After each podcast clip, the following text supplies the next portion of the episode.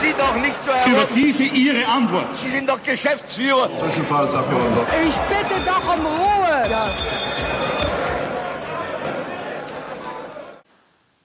Herzlich willkommen zur vierten Folge des Zwischenrufs, dem politikwissenschaftlichen Podcast rund ums Parlament. Heute widmen wir uns der Corona-Pandemie, die nach wie vor in unterschiedlichen Abstufungen unseren Alltag bestimmt und dabei auch unseren bevorzugten Untersuchungsgegenstand, den Deutschen Bundestag, nicht auslässt. In dieser Folge wollen wir also dem Parlamentsbetrieb in Corona-Zeiten nachgehen und dabei einen besonderen Blick auf die Regierungskontrolle durch die Opposition während der letzten Monate legen. Dazu hat meine Kollegin Anastasia Pischny den ersten IPAL Blickpunkt geschrieben. Der Blickpunkt ist das neueste Produkt aus dem IPAL. In dieser Reihe wollen wir politischen Entwicklungen allgemeinverständlich und auch durchaus pointiert nachgehen. Und das machen wir mittels Analysen, Dokumentation oder Policy-Empfehlungen, die allesamt eins gemeinsam haben, nämlich den Schwerpunkt auf Parlamenten und Parteien. Alle weiteren Informationen zu dem Blickpunkt, zu auch diesem Podcast und zum IPAL an sich findet ihr auf unserer Homepage ipal.de. Und einen ersten Vorgeschmack auf das, was euch im Blickpunkt erwartet, das hört ihr in unserem heutigen Gespräch zu Corona, zur Opposition, zu Regierungskontrolle und auch zum Fall Wirecard. Ich habe gesprochen mit Anastasia Pischny und Daniel Bayas und wünsche euch viel Spaß beim Zuhören. So, ich begrüße heute bei mir zwei Gäste. Zum einen Anastasia Pischny, wissenschaftliche Mitarbeiterin am IPAL und die Autorin des ersten IPAL-Blickpunkts zum Thema Regierungskontrolle in Corona-Zeiten, sowie Dr. Daniel Bayas, der seit 2017 Bundestagsabgeordneter in der Fraktion der Bündnis 90 Die Grünen ist. Er ist eingezogen über die Landesliste der Grünen in Baden-Württemberg und vertritt dort den Wahlkreis Bruchsal-Schwetzingen, gelegen so in etwa zwischen Heidelberg und Karlsruhe, so wie ich mir das angeguckt habe. Und er sitzt dort im Bundestag als ordentliches Mitglied im Finanzausschuss. Hallo Anastasia, hallo Herr Bayers. Hallo, danke für die Einladung. Hallo. Vielen Dank, dass ihr beide gekommen seid. Wir fangen gleich mal mit dem ersten Punkt an. Und zwar möchten wir heute so ein bisschen reden über die Kontrolle vor dem Hintergrund von der Corona-Pandemie. Wenn wir uns parlamentarische Kontrolle allgemein mal angucken, Anastasia, so als erste politikwissenschaftliche Frage, was gilt es dabei zu beachten, wenn Regierungskontrolle in Deutschland unter die Lupe genommen wird? Naja, man sollte zumindest im Hinterkopf haben, dass nicht der Bundestag die Bundesregierung kontrolliert. Also es stimmt zwar, dass äh, alle Bundestagsfraktionen Regierungskontrolle ausüben, es ist aber auch richtig, dass die Mehrheitsfraktionen, und man spricht ja auch von regierungstragenden Fraktionen, ihre Kontrollrechte anders wahrnehmen als Abgeordnete der Oppositionsfraktionen. Erstere stellen nämlich eher auf informelle Kontrollkanäle ab, beispielsweise in den Arbeitskreissitzungen der Fraktion, wohingegen die Oppositionsfraktionen stärker formale und damit eben auch öffentlichkeitswirksamere Kontrollrechte ausüben. Also wie zum Beispiel große und kleine Anfragen, schriftliche und mündliche Fragen oder die Anbringung einer aktuellen Stunde. Und diese unterschiedlichen Handlungsweisen ergeben sich aus der Logik, nach denen das Parlament funktioniert. Ähm, man spricht in diesem Zusammenhang von dem zugegebenermaßen etwas technischen Begriff des neuen Dualismus. Und der Begriff ist nicht nur technisch, er ist genau genommen auch gar nicht sehr präzise, da er entgegen seiner Bezeichnung gar nicht so neu ist. Also der neue Dualismus steht für eine langjährige Staatspraxis, nach der Regierungsmehrheit und Regierung funktional eng miteinander verknüpft sind und der parlamentarischen Opposition gegenüberstehen. Wobei man auch sagen muss, wenn man von der parlamentarischen Opposition spricht, dann spricht man in der 19. Wahlperiode von nicht weniger als vier Oppositionsfraktionen nämlich AfD und FDP, die ja 2017 in den Bundestag eingezogen bzw. wieder eingezogen sind. Und ähm, Bündnis 90 Die Grünen und die Linke, die ja in der 18. Wahlperiode ähm, die einzigen Oppositionsfraktionen waren. Und damit unterscheidet sich ähm, der neue Dualismus äh, vom sogenannten alten Dualismus, nämlich dem zwischen Parlament einerseits und Regierung andererseits. Und die Verknüpfung, das äh, sollte ich zu dem Punkt vielleicht noch sagen, von äh, Regierungsmehrheit und Regierung ergibt sich aus der Vereinbarkeit von Regierungsamt und Parlamentsmandat. Das heißt, dass in den meisten parlamentarischen Demokratien Europas ähm, und darunter eben Deutschland Regierungsmitglieder traditionell auch Mitglieder des nationalstaatlichen Parlaments sind. Und mit Blick auf die Parlamentsarbeit ist es eben sehr wichtig, diese Logik zu verstehen, weil man einfach so äh, parlamentarische Handlungsweisen, wie eben zum Beispiel die Regierungskontrolle, dann eben auch adäquat einordnen und bewerten kann. Und dann hören wir da schon raus, dass für die Oppositionsfraktion, wenn wir uns da jetzt mal etwas drauf konzentrieren, dass eine ganze Menge an Arbeit ist, die da auch zustande kommt und äh, sehr wichtig ist für die Funktionserfüllung der Opposition. Herr Bayas, als die Corona-Pandemie in Deutschland begann, wie lief denn da erstmal so relativ lebensweltlich gefragt die, die Umstellung im Bundestag für Sie als Abgeordneten und auch für Ihre Mitarbeiter? Also was bedeutete das erstmal, als dann die Pandemie begann und auch bei uns hier im IPAL im Büro die Homeoffice-Zeit begann? Wie sah das konkret im Bundestag aus? Ja, es war eine sehr äh, interessante Zeit und eine sehr interessante Erfahrung. Und ich sage das jetzt mal so, als jemand, der seine erste Legislatur im Deutschen Bundestag verbringt, man lernt natürlich sehr schnell auch ähm, die Rolle eines Abgeordneten, übrigens jetzt ganz unabhängig, ob ähm, Regierungskoalition oder Opposition, äh, kennen und schätzen. Und Politiker, das sind wir Abgeordnete ja natürlich, leben natürlich auch einfach von, von Terminen, von Menschentreffen, buchstäblich von Händeschütteln, von Veranstaltungen machen. Und auf einmal ist das alles nicht mehr möglich. Ähm, und dann ist auch die Kernaufgabe, nämlich des Parlamentarismus, also das, was in der Herzkammer äh, in unserer Demokratie im Deutschen Bundestag passiert, auf einmal auch nicht mehr auf die Art und Weise möglich gewesen. Also große Menschenansammlungen in Fraktionen, Fraktionssitzungen, Ausschusssitzungen, äh, Plenumsdebatten. Ähm, und ähm, ich sage jetzt mal so, das war mein, meine erste Erfahrung, als ich in den Bundestag damals frisch gewählt rein, reinkam, in meine drei Zimmer. Ich hatte keine Mitarbeiter, kein gar nichts, aber eine Sache stand schon dort, heil, hoch und heilig das Faxgerät, ja, und das sprach so ein bisschen auch für die Kommunikationskultur äh, und den Stand der Digitalisierung im Parlament. Und auf einmal mussten wir in dieser Corona-Pandemie äh, unsere Formate, unsere parlamentarischen Prozesse, unsere Gremien irgendwie ins Netz kippen. Und da haben wir auch ganz viele Zoom-Konferenzen natürlich gemacht. Aber am Ende gibt es natürlich immer noch den formellen Weg, also äh, Frau Picht hat es ja gerade angesprochen, schriftliche Fragen, Anfragen, die man an die Regierung stellt, die man nach wie vor sozusagen über den schriftlichen Verkehr stattfinden.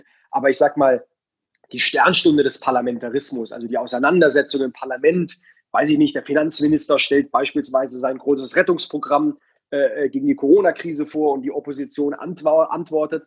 Das war erst einmal ähm, äh, sozusagen eingestellt, bis wir dann schnell auch einen Modus gefunden haben mit reduzierten Anzahl von, von Mitgliedern, die gleichzeitig im Parlament sein können und dergleichen, aus zweierlei Hinsicht. Erstens, weil wirklich aufgrund dieser akuten Pandemie einfach die Hütte gebrannt hat und wir schnell äh, Gelder freigeben äh, mussten. Und alle mhm. reden, und vielleicht tun wir das ja auch nochmal in, dieser, in diesem Podcast, ähm, über die Stunde der Exekutive in so einer Krise. Und auch wir als Oppositionsfraktion haben beispielsweise, was eher untypisch ist, dann dem ersten Konjunkturprogramm und dem ersten Rettungsprogramm in der Corona-Krise zugestimmt. Aber zweitens auch als Symbol an die Menschen da draußen im Land zu zeigen, Demokratie und das Parlament sind auch in einer krassen Krise wie dieser Corona-Situation äh, handlungsfähig. Auch das war ja sozusagen ein wichtiges Symbol. Und nächste Woche, äh, jetzt demnächst, geht dann die, ähm, äh, der, der, Parlamentsbetrieb nach der Sommerpause wieder weiter. Und ich bin gespannt, äh, wie wir das hinbekommen werden. Wir werden damit Abstandsregeln, mit Masken und dergleichen äh, operieren. Das ist auch wichtig, weil wir haben jede Menge an Themen zu tun äh, vor der Brust. Ähm, wie gut uns das gelingt, das steht noch aus. Aber auch der Bundestag hat erlebt, diese Corona-Krise war ein Beschleuniger von Strukturwandel. Und ich glaube, wir haben alle im Bereich der Digitalisierung dazugelernt, dass wir zum Beispiel Ausschusssitzungen jetzt auch zum Teil digital machen. Das war vorher unvorstellbar, auch für mhm. Fraktionssitzungen. Und mittlerweile ist es fast eine neue Normalität und es hat auch etwas Positives, muss ich ganz klar sagen. Da haben Sie schon einen Punkt angesprochen, der auch von ähm, Anastasia aufgegriffen wird in ihrem Papier. Sie hat sich sehr genau in Monatsschritten angeguckt, wie sich denn die Kontrolle während der Pandemiezeit verändert hat. Was hast du da so herausgefunden, Anastasia? Ja, also die Handlungsfähigkeit ist ein ganz wichtiger Stichpunkt, ähm, denn äh, man muss sagen, mit Blick auf das Ausmaß der Regierungskontrolle, da hat sich die Kontrolltätigkeit erstaunlich wenig verändert. Ähm, also wenn man sich die Nutzung der Kontrollrechte seitens der Oppositionsfraktion anschaut, kann man feststellen, dass in den ersten drei Monaten nach Ausbruch des Coronavirus, also von Anfang Februar bis Ende April, ähm, das war ja dann März, April, das war ja auch so die, die erste Welle oder die erste Hochphase, dass da die Nutzung formaler Kontrollrechte im Vergleich zum Vorjahreszeitraum leicht rückläufig war, aber im Mai und Juni dann leicht überdurchschnittlich. Also da gab es auch so eine Art Kompensationseffekt. Ähm, und das gilt in erster Linie für die am häufigsten genutzten Kontrollrechte, nämlich den kleinen Anfragen, den schriftlichen Fragen und den mündlichen Fragen. Also die Fragen, die dann in der Fragestunde und bei der äh, Befragung der Bundesregierung gestellt werden. Und den Rückgang, äh, den sieht man am ehesten bei der Nutzung mündlicher Fragen.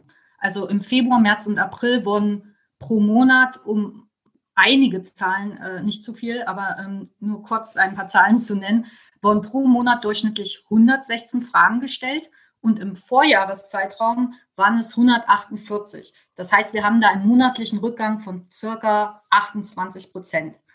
Aber das ist ja auch ähm, nachvollziehbar, muss man sagen, ähm, vor dem Hintergrund der Schutzmaßnahmen, die im Bundestag getroffen wurden. Ähm, Herr Bayers hat es ja äh, richtig äh, beschrieben. Und dass man da auf Face-to-Face-Kommunikation nicht verzichten, aber dass man das vermeiden wollte. Und ich meine, bei mündlichen Fragen, sagt ja schon der Name, ist Face-to-Face-Kommunikation immer erforderlich. Das, äh, das erscheint ja durchaus logisch. Und man darf ja nicht vergessen, dass der Bundestag mit seinen äh, 709 Abgeordneten das zweitgrößte Parlament der Welt ist. Das ist ja auch gerade Gegenstand oder wieder Gegenstand der parlamentarischen Debatte. Und äh, diese Größe stellt vor dem Hintergrund des Infektionsschutzes natürlich auch eine Herausforderung dar. Ich meine, auch aktuell sind ja ähm, zum Beispiel Familienfeiern mit nicht mehr als 100 Personen möglich. In einigen Bundesländern sind es noch weniger Personen. Aber im Plenum sollen dann mehrere hunderte Abgeordnete zusammenkommen. Das ist ja auch irgendwo schwer vermittelbar. Und der Rückgang bei mündlichen Fragen, das ist auch insofern nachvollziehbar vor dem Hintergrund, ich meine, gut, Herr Bayers ist jetzt zwar kein gutes Beispiel, aber gerade vor dem Hintergrund des Altersdurchschnitts von Parlamentsabgeordneten, der ja bei knapp 50 Jahren liegt.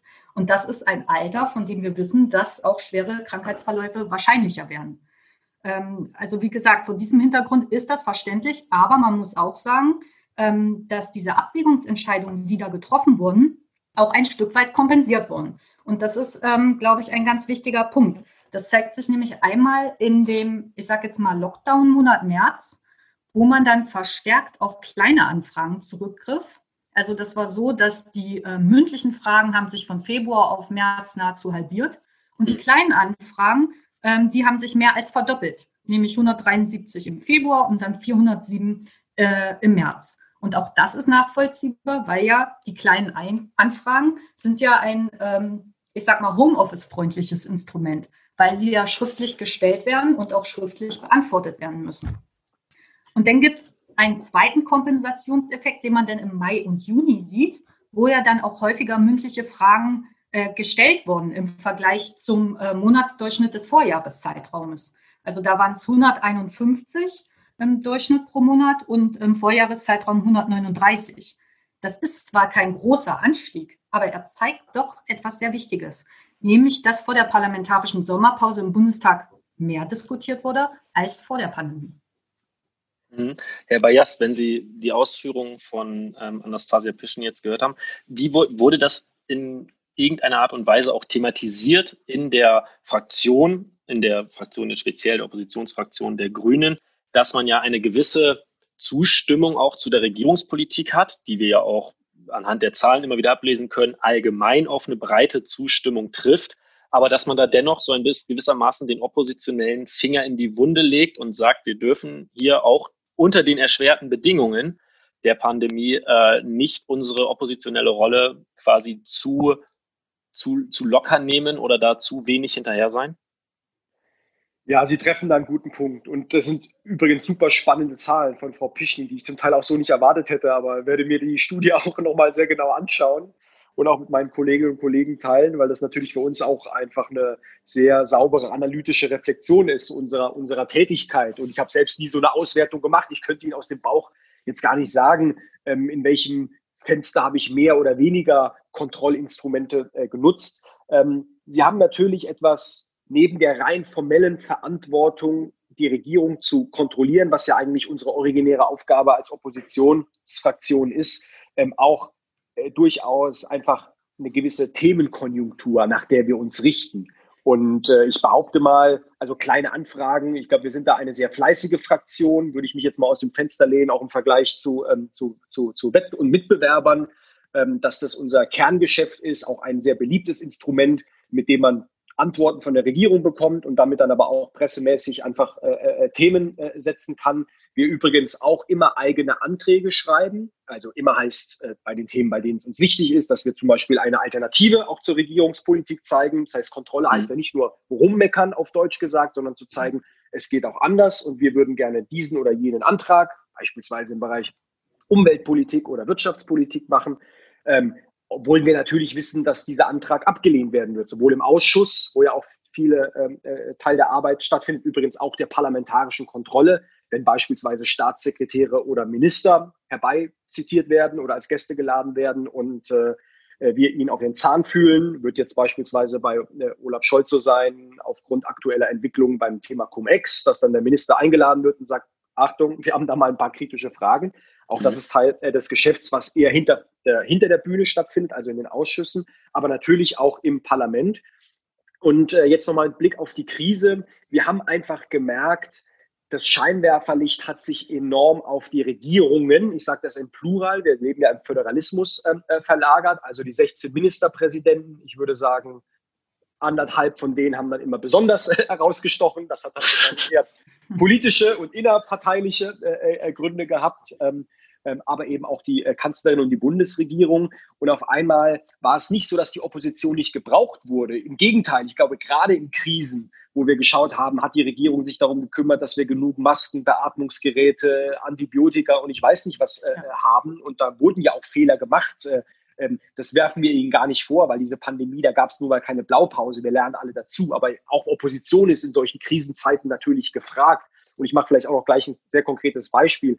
Aber ich habe einfach auch gemerkt in der Interaktion mit beispielsweise Medienleuten, ähm, dass das Interesse gerade an äh, der Opposition nicht so groß ist, sondern man, mhm. man hat sich dafür interessiert, welche Lockdown-Maßen und später welche Lockerungsmaßnahmen werden sozusagen äh, durchgesetzt. Und später, so nach zwei, drei Monaten, als zum Beispiel dieses Thema groß wurde, haben wir eigentlich die Familien im Blick haben wir eigentlich die Kinder und die Frauen, bei denen ja sehr viel Arbeit hängen geblieben ist, äh, buchstäblich äh, in dieser ganzen Homeoffice-Situation und Homeschooling ähm, und diese Schulsituation. Weil wir haben uns um die Wirtschaft und Wirtschaftshilfen und Kurzarbeitergeld und KfW-Kredite gekümmert, aber nicht so sehr, was in den eigenen vier Wänden passiert. Da war auf einmal wieder die Opposition gefragt, da den Finger in die, äh, in die Wunde zu legen. Und das ist dann natürlich auch eine Gelegenheit, wo wir dann wieder unsere Kontrollinstrumente nutzen, um sehr, sehr, sehr konkret genau bei diesen Themen dann auch einzusteigen. Und dann interessieren sich auch wieder die Öffentlichkeit stärker dafür. Also da gab es so verschiedene Wellen in dieser, äh, in dieser Phase. Das konnten wir schon beobachten. Aber dass die Opposition nicht der erste Ansprechpartner und nicht die erste Geige war in dieser akuten Krise, das haben wir schon sehr deutlich auch gespürt. Mhm. Da kommen wir dann direkt, das fügt sich wunderbar zusammen zu einer Folgerung, die Anastasia aus ihrer Analyse so ein bisschen äh, gezogen hat. Magst du die mal vorstellen, was deiner Ansicht nach so eine Empfehlung zumindest wäre, wie die Opposition, was die Opposition eventuell lernen kann aus der, ich sage es mal in Anführungszeichen, ersten Welle, die wir jetzt der Pandemie hatten? Ja, ähm, das ist richtig. Also ich glaube, dass gerade vor dem Hintergrund dieser Zahlen, die ich ja eben auch so versucht habe, ein bisschen ähm, zu präsentieren, muss man ja sagen, dass äh, die Wahrnehmung der Kontrollrechte durch die Opposition relativ stabil war. Und ich glaube, dass das ein wichtiger Punkt ist, den man mutiger, sage ich mal, nach außen kommunizieren sollte. Denn ähm, es ist sehr richtig, was Herr Bayas gesagt hat, dass es natürlich schwierig ist, äh, vor dem Hintergrund der handlungsstarken Exekutive, ähm, sich da auch als Opposition Gehör zu verschaffen. Aber es wird ja auch äh, den Oppositionsfraktionen ähm, das Wort gegeben. Und da ist es, glaube ich, das müssen manchmal nur ein, zwei ähm, erklärende Zusatzsätze sein. Aber ich glaube, das ist sehr wichtig, ähm, auf diese stabile Nutzung von Kontrollrechten hinzuweisen. Ähm, sonst entsteht schnell ähm, das Bild, man würde nicht mehr kontrollieren. Und das ist ein fatales Bild. Dass im Übrigen nicht nur ähm, die Kommunikation äh, wichtig ist, im Hinblick auf die formalen Kontrollrechte, sondern auch auf die informalen Kontrollrechte. Das darf man ja nicht ganz vergessen, dass auch die Oppositionsfraktionen informelle Kontrolle nutzen, zum Beispiel in, in Ausschüssen. Und gerade im Sinne der Krisenbewältigung zu Beginn der Pandemie wird es ja auch verstärkt Gespräche zwischen Regierung und der sie tragenden Fraktionen mit der Opposition gegeben haben. Also auch darauf könnte und sollte man, glaube ich, verweisen, um zu plausibilisieren, warum vielleicht gerade zu Beginn ähm, auch einfach weniger Informationsbeschaffung notwendig war, weil man nämlich auf informellen Wege diese vielleicht schon erhalten hat. Ähm, Darf ich da direkt kann, ergänzen, Frau? Entschuldigen Sie. Entschuldigen, ja, Sie ich, ich, wollte nur kurz noch sagen, dass das die mhm. Bevölkerung natürlich nicht wissen kann. Und mhm. dass man eben gerade deshalb auch auf solche Abläufe, natürlich nicht, was informell besprochen wurde, aber nur, dass, dass es äh, solche Gespräche denn auch gegeben hat. Äh, in dem Rahmen, wie das stattgefunden hat, da glaube ich, sollte man auch deutlich darauf hinweisen.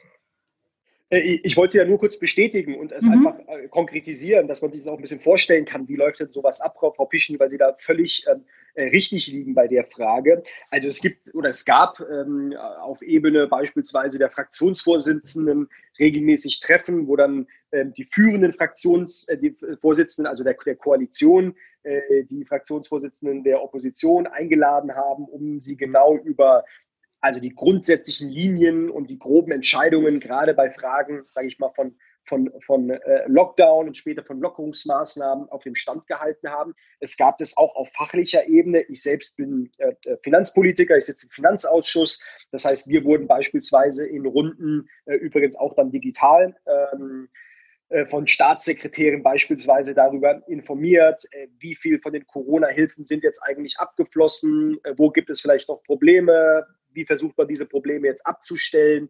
Ähm, und da, das, das ist auch normal in der Demokratie, dass natürlich Regierung und Opposition miteinander sprechen. Aber dort war es so, dass es dann oft auch mal der kurze Dienstweg war, kurz, kurzfristig Abgeordnete zu informieren, weil natürlich die formellen Wege, also ich schreibe eine Anfrage, das dauert eine Woche, bis die auf den Weg gebracht ist. Dann geht die bei uns erst einmal auch nochmal über den Schreibtisch von, von, von, von Justiziariat oder von anderen, die auch sagen, es ist alles formell korrekt.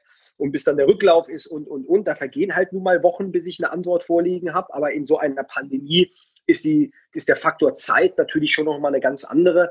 Und da haben Sie völlig recht, da gab es dann auch diese informellen Runden. Und vielleicht war dann der Informationsbedarf äh, auf die Weise gestillt. Es haben sich natürlich auch immer Nachfragen ergeben aber die Nachfragen waren dann vielleicht auch etwas untergeordnet und haben dann eher Details beispielsweise in der Rettungspolitik thematisiert, aber nicht so sehr die großen, äh, die, die, so sehr die großen ähm, äh, Linien. Also ich glaube, das erklärt schon ganz gut, ähm, warum Sie diese quantitativen Muster äh, erkannt haben in dem, in dem. Ja. Das ist, Sie haben, Sie haben sich, äh, für mein Verständnis, Sie haben sich da explizit den Deutschen Bundestag, keine Landesparlamente angeschaut, ne, bei der, bei der Untersuchung. Ist richtig. Die Studie bezieht genau. sich auf den Deutschen Bundestag. Ich will nur ganz kurz aufgreifen ähm, und nochmal auch äh, vielleicht für die äh, Zuhörer nochmal klar machen, warum das eigentlich so wichtig ist meines Erachtens das zu kommunizieren, weil, das muss man ja auch einfach sagen, es gab ja gerade zu Beginn ähm, der Corona-Pandemie auch ähm, durchaus mediale Kritik gegenüber der Opposition, was sicherlich auch, Sie haben das erwähnt, mit der Stunde der Exekutive, so in Anführungsstrichen, sage ich mal,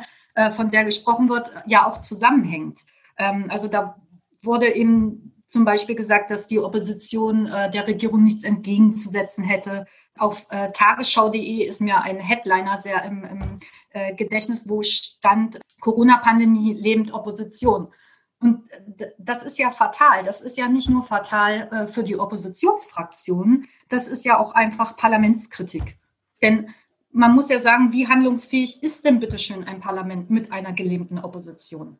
Und auch aus diesem Grund liegt es, denke ich, prinzipiell im Interesse aller Parlamentsfraktionen, dieses Bild auch wieder so ein Stück weit gerade zu rücken. Guter Einwurf. Übrigens, hm. als kleine Anekdote, ähm, über, über, über das Verhältnis von Regierung und von Opposition oder von, von Parlament in dem Fall gibt es natürlich, machen sich ja viele kluge Köpfe in der Wissenschaft Gedanken, wer, von, von wem sollten eigentlich die Gesetzestexte kommen. Natürlich hat der Bundestag das Initiativrecht und wir sind das Parlament und verabschieden es. Natürlich kommen trotzdem die meisten Entwürfe, gerade bei fachpolitischen Themen, aus den, aus den Regierungen, aus den Ministerien. Äh, Ausnahme beispielsweise sehr aktuell so eine ethische Frage äh, wie die Organspende, die wir letztes Jahr quasi als Sternstunde des Parlaments ähm, sehr breit äh, diskutiert haben. Aber in der Regel kommen sie quasi aus der, aus der Regierung. Und es war ja jetzt immer das geflügelte Wort der Stunde der Exekutive zu hören. Und dann habe ich immer meinen Kolleginnen und Kollegen, gerade aus der Koalition, immer auch dann irgendwie im Ausschuss gesagt, okay Leute, ich freue mich wieder drauf, wenn dann irgendwann auch mal die Stunde der Legislative kommt und ich werde euch daran erinnern. Ja. Also das ist eine Debatte, die wir auch jenseits von akuten Krisen durchaus und zwar sehr berechtigt führen.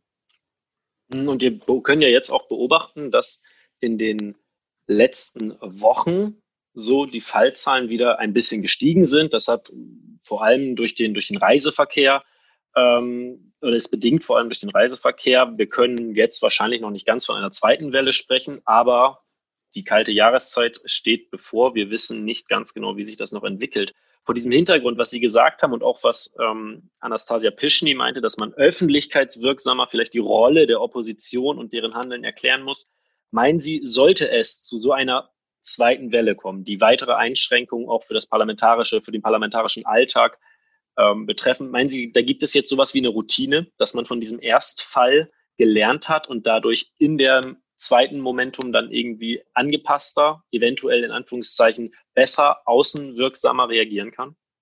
Ich glaube übrigens, äh, ich habe die große Hoffnung, dass das für uns alle in der Gesellschaft gilt.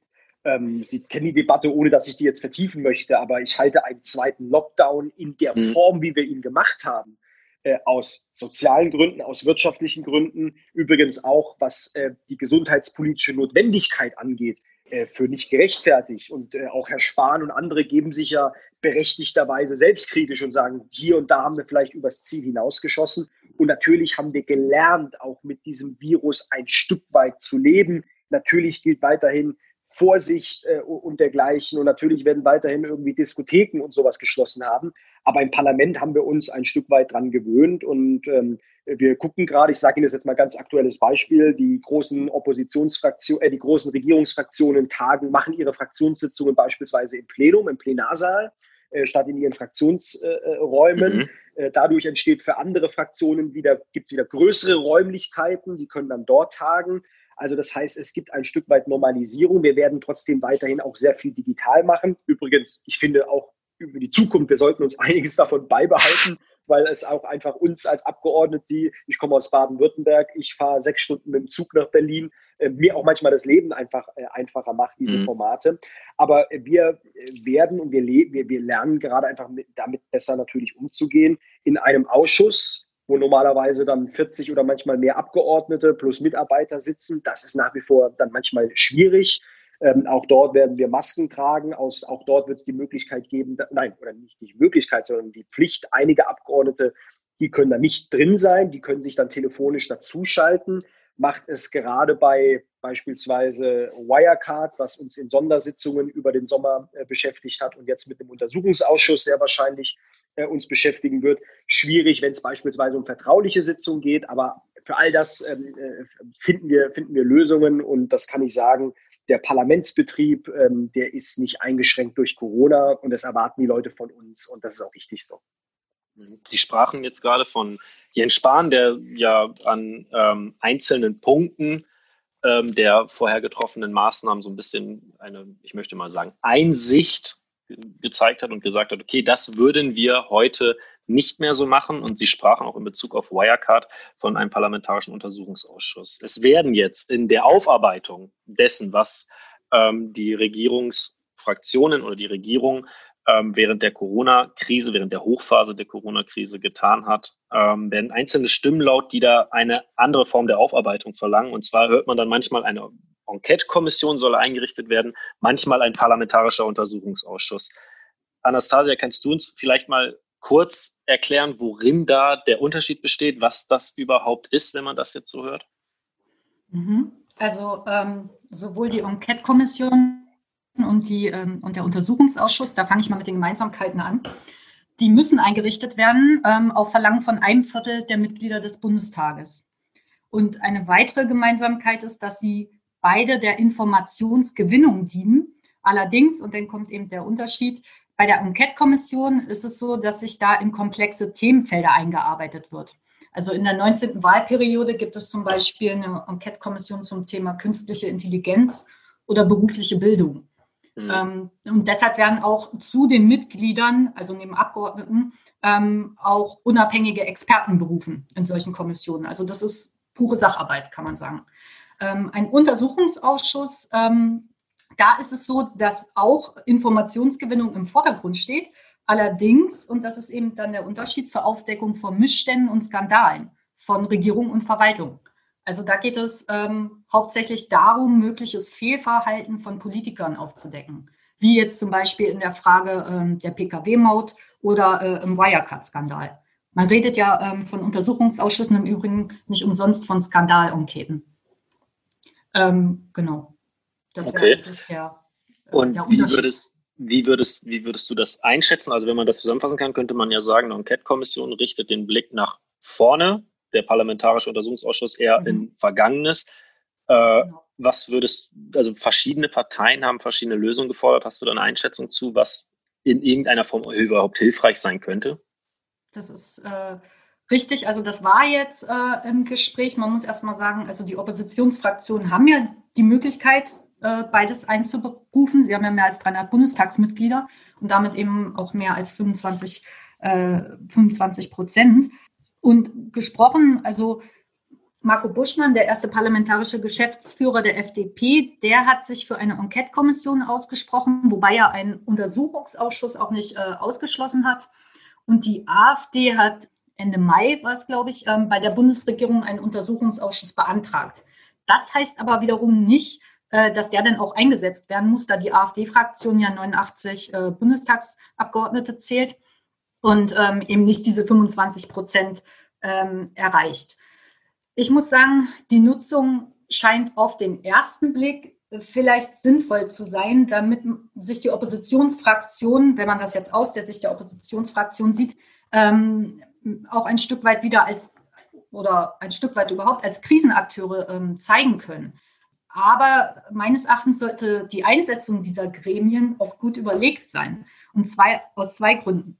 Das erste ist äh, etwas Organisatorisches. Da geht es darum, dass beide Gremien ja dem Prinzip der Diskontinuität unterliegen. So sagt man. Das bedeutet eigentlich nur, dass äh, sowohl Enquete-Kommissionen und Untersuchungsausschüsse bis zum Ende einer laufenden Wahlperiode beendet werden müssen. Und das ist ja, wie wir wissen, in gut einem Jahr. Also so viel Zeit bleibt hier gar nicht mehr. Und für die Ein- bzw. Aufarbeitung eines so umfassenden Themas wie das Regierungshandeln zu Beginn der Corona-Pandemie, dafür scheint mir dieser Zeitraum doch gelinde gesagt etwas kurz zu sein. Mhm. Und der zweite Punkt, aber das ist vielleicht der überzeugendere, ähm, da sollten die Oppositionsfraktionen sich auch genau überlegen, was sie mit diesen Mitteln eigentlich erreichen können. Ähm, denn ich habe es ja gerade beschrieben, also eine Enquete-Kommission, da geht es erstmal um, um pure Sacharbeit. Das ist nicht unbedingt das medienwirksamste Mittel. Ich meine, auch ähm, die Zuhörer des Podcasts können sich ja selbst mal fragen, inwie, inwiefern sie schon von, von den Enquete-Kommissionen gehört haben, die ich erwähnt hatte, künstliche Intelligenz oder berufliche Bildung jetzt im Bundestag in dieser mhm. 19. Wahlperiode. Und deshalb glaube ich, wäre eigentlich ein Untersuchungsausschuss, zumindest wenn man jetzt an die Medienwirksamkeit denkt, ähm, erstmal auf den ersten Blick das geeignetere Mittel ähm, für die Opposition. Nur hier ist dann die Frage, welchen Missstand man eigentlich aufzudecken gedenkt. Also anders als ähm, jetzt im Wirecard-Skandal gibt es ja keinen konkreten Verdachtsmoment, dass die Regierung sich einen Skandal oder grobes Fehlverhalten geleistet hätte. Also immerhin kommt Deutschland bislang, und wir hoffen ja alle, dass das auch so bleibt, relativ gut durch diese Corona-Pandemie. Sprich eben mit einer vergleichsweise geringen Todesrate. Mhm. Ähm, also man würde ja versuchen, einen Skandal aufzudecken, für den es erstmal keine konkreten Anhaltspunkte gibt. Und der Output so eines Untersuchungsausschusses würde, glaube ich, auch für die Oppositionsfraktion eher nachteilig sein. Also nach dem Motto, wir haben hier und da zu kritisieren, aber eigentlich im Großen und Ganzen wurde doch ganz gut gehandelt. Das wäre ja Wasser auf die Mühlen der Regierung und der regierungstragenden Parteien. Und das kann die Opposition auch nicht wollen. Hm, wie sehen Sie das, Herr Bayas? Sie sind ja jetzt gerade sehr prominent auch im, im äh, Fall Wirecard im Parlamentarischen Untersuchungsausschuss, der eingerichtet werden soll. Und da sehen wir ja so eine Verbindung auch aus Oppositionsarbeit mit sehr, sehr öffentlichkeitswirksamer ähm, Mitteln, was natürlich auch an dem Fall liegt. Wür könnten Sie sich sowas auch am Beispiel von Corona vorstellen oder würden Sie da eher eine Enquete-Kommission befür äh, befürworten oder sehen Sie da eine ganz andere Lösung? Ich will es mal so versuchen. Äh, und Frau Pischi, nochmal herzlichen Dank. Also Sie haben mir auch super gut äh, ein paar Gedanken geordnet und auch das Selbstverständnis von verschiedenen parlamentarischen Instrumenten, mit denen ich jetzt unterschiedliche Erfahrungen gemacht habe, ähm, das auch nochmal kritisch zu reflektieren. Ich glaube, einer Corona-Pandemie, in der wir immer noch stecken, für die es immer noch keinen Impfstoff gibt, wäre jetzt ein Untersuchungsausschuss, der sich mit der Vergangenheit und mit sich selbst beschäftigt, während um uns herum so viel passiert und die Menschen zu Recht äh, Lösungen äh, erwarten, wäre auch ein schräges Symbol, jetzt mal auf der symbolischen Debatte, mhm. dass wir Wissen generieren. Das ist doch, also immer gut, ja, aber es muss proportional, es muss verhältnismäßig sein. Gebe Ihnen mal ein Beispiel. Das ist zwar jetzt nicht der Bundestag, aber immerhin Landesebene und da ging es jetzt um Corona. Äh, da gab es ja, sage ich mal, diesen Skandal, dieses politische Versäumnis der Gesundheitsministerin und am Ende auch des Ministerpräsidenten, der ja sonst immer gerne signalisiert, er hat alles unter Kontrolle äh, nämlich in Bayern, äh, als einfach diese Testergebnisse nicht funktioniert haben von Reiserückkehrern und Menschen zu Hause auf ihr Testergebnis gewartet haben oder eben die Wohnung verlassen haben, weil sie gesagt haben, es ist jetzt schon der neunte Tag und ich habe immer noch kein Ergebnis. Hat die Opposition dort berechtigterweise thematisiert, skandalisiert, kritisiert. Ähm, es wäre jetzt aber schräg zu sagen, wir wollen das jetzt aufarbeiten und auf einmal beschäftigen wir uns damit, warum hat jetzt irgendwie auf der dritten Ebene der Behörde oder der Verwaltung irgendetwas nicht geklappt und wer trägt dafür die politische Verantwortung, während wir noch mitten in dieser Krise äh, äh, sind. Das fände ich jetzt nicht verhältnismäßig. Und trotzdem muss man es kritisieren oder im Zweifel vielleicht sogar politische Konsequenzen fordern. Das müssen die Kolleginnen und Kollegen da unten entscheiden, da mische ich mich nicht ein. Aber ähm, das, ist ja auch, das ist ja auch durchaus eine Kontrollfunktion, ohne jetzt zu drastischen äh, Mitteln wie einen U-Ausschuss zu, ähm, zu greifen. Für den Bundestag sei vorweg gesagt, ich habe mit der Enquete-Kommission erstmalig, ist ja meine erste Legislatur, ein paar Erfahrungen machen dürfen, und zwar in der erwähnten äh, Enquete-Kommission für KI, für künstliche Intelligenz, bin ich stellvertretendes Mitglied, trotzdem sehr viel dort gearbeitet, weil es, äh, wie Frau Pischny sagte, meistens sehr komplexe, sehr breit gefächerte, mhm. auch sehr offene Fragestellungen sind. Und das heißt, ich habe mich dort in, wir haben uns da untereinander als Fraktion aufgeteilt und jeder hat da sein Arbeitspaket. Eine enorm produktive Arbeitsweise, weil man parteiüber, fraktionsübergreifend, aber eben auch mit Expertinnen und Experten ähm, oft auch übrigens an unideologischen Fragen, äh, die auch eher in die Zukunft gerichtet sind, an auch spannenden Fragen, gerade wie die, wie die künstliche Intelligenz, die beispielsweise ja auch eine tiefe ethische Dimension hat, darüber zu streiten, großen Spaß gemacht und gleichzeitig wenig Außenwirksamkeit. Das stimmt. Das ist ein Thema, natürlich ein Megathema für die Zukunft auch eines Industriestandortes wie Deutschland. Und trotzdem ist es ein komplexes Thema und wir sind da eher sozusagen behind closed curtains. Also wir, wir, wir diskutieren ähm, das dann da in den, in den äh, Sitzungen der Enquete-Kommission. Und hier und da gibt es auch mal vereinzelt eine Parlamentsdebatte. Und am Ende wird ein mega langer Bericht vorgelegt. Die Frage ist, was machen wir eigentlich damit? Ne? Wie bringen wir diesen Erkenntnis- und Informationsgewinn dann auch in die politische Umsetzung? Das ist dann unsere Aufgabe als Parlamentarier, aber ehrlicherweise dann wahrscheinlich in der nächsten Legislatur ähm, damit dann auch Gesetzesvorhaben äh, davon abzuleiten. Jetzt der Untersuchungsausschuss. Und der liegt ja bei Wirecard quasi auf der Hand. Wir haben es mit einem Skandal zu tun, mit einem drastischen Skandal, der größte Wirtschaftsskandal in der Geschichte der Bundesrepublik, soweit wir das überblicken können. Sie können sich vorstellen, meine äh, Inbox, meine E-Mail, mein E-Mail-Postfach und das meiner Kolleginnen und Kollegen läuft über von mhm. geschädigten Kleinanlegern. Also es gibt auch eine große Erwartungshaltung von Menschen, die sagen, ich habe hier Geld verloren, ich wurde auf Deutsch gesagt äh, verarscht äh, und deswegen möchte ich jetzt, dass ihr euch auch diesen Fall annehmt. Ähm, aber nichtdestotrotz, es gibt auch einen politischen Konnex. Es hat natürlich eine privatwirtschaftliche Ebene, aber es gibt natürlich Strukturen oder es gibt, es gibt Hinweise, dass die Strukturen äh, in den Behörden, Finanzaufsicht, Kampf gegen Geldwäsche, äh, und dergleichen, aber eben auch ein aggressives Lobbying des Kanzleramtes und der Regierung insgesamt für eine Firma zu einem Zeitpunkt, wo es schon krasse Anschuldigungen diese, gegen dieses äh, Unternehmen gab. Ähm, ähm, ähm, das ist natürlich dann auch ein politischer Kontext. Und wenn es politisch wird und möglicherweise auch politische Konsequenzen, persönliche, aber genauso wie strukturelle, also Reformen beispielsweise in der Finanzaufsicht, wenn es darum geht, dann ist das zwar der Blick nach hinten, wie Frau Pischny sehr schön gesagt hat, ja, um wirklich Verantwortlichkeiten und strukturelle, menschliche, politische Defizite aufzuarbeiten. Aber es ist eben auch gleichzeitig der Blick nach vorne, weil uns diese Aufarbeitung hilft, diese Fehler abzustellen, damit sich so ein Skandal nicht mehr wiederholt. Darum geht es natürlich. Und es geht immer um die Sache. Deswegen haben wir uns als Grüne auch die Zeit gelassen, über den Sommer alle parlamentarischen Instrumente zu nutzen, die wir haben, Fragenkataloge, schriftliche Fragen gestellt, Sondersitzungen beantragt, den Minister herbeizitiert. Wir haben mit einer aktuellen Stunde den Fall Wirecard im Juni äh, diesen Jahres erstmals überhaupt ins Parlament geholt und, und, und. Aber irgendwann sind wir an den Punkt gekommen, wo wir gesagt haben, wir brauchen das schärfste Schwert, äh, das das Parlament hat.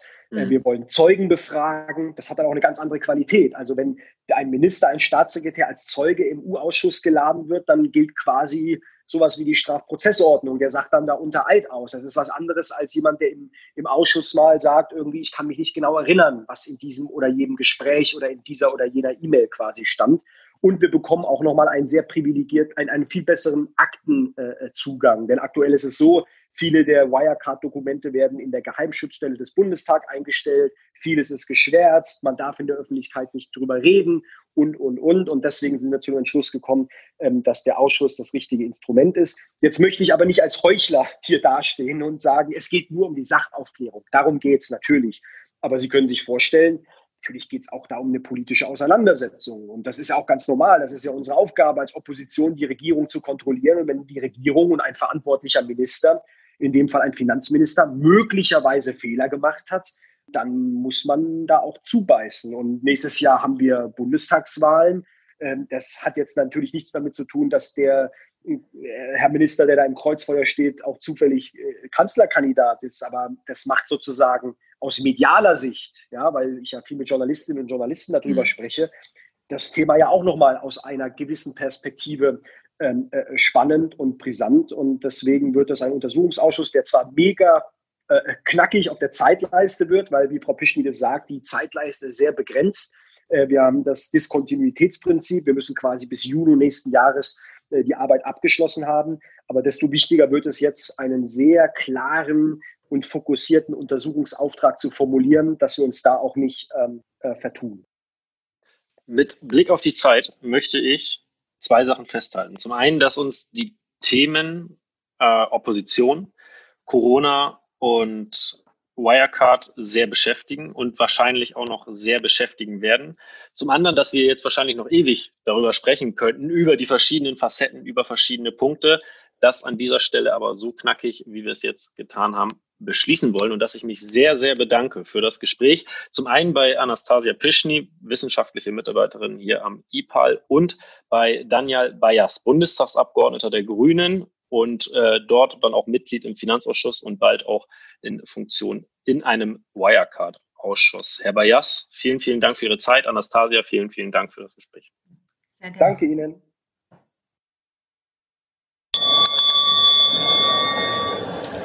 Das war das Gespräch mit Anastasia Pischny und Daniel Bayas zur Oppositionsfraktion und Regierungskontrolle in Corona-Zeiten. Falls ihr uns Anregungen, Kommentare, Kritik zu dieser Folge oder allgemein zum Podcast Zwischenruf zukommen lassen möchtet, dann gibt es dafür drei Wege. Zum einen könnt ihr natürlich die Kommentarfunktion in eurem jeweiligen Podcatcher beziehungsweise über das jeweilige Gerät, mit dem ihr diesen Podcast hört, nutzen. Dazu könnt ihr uns eine Mail schreiben an info.ipal.de und zuletzt noch uns auf Twitter erreichen. Dort sind wir unter dem Handle i-parl zu finden. Ich hoffe, die Folge hat euch gefallen und würde mich freuen, wenn ihr auch beim nächsten Mal wieder dabei seid. Bis dahin.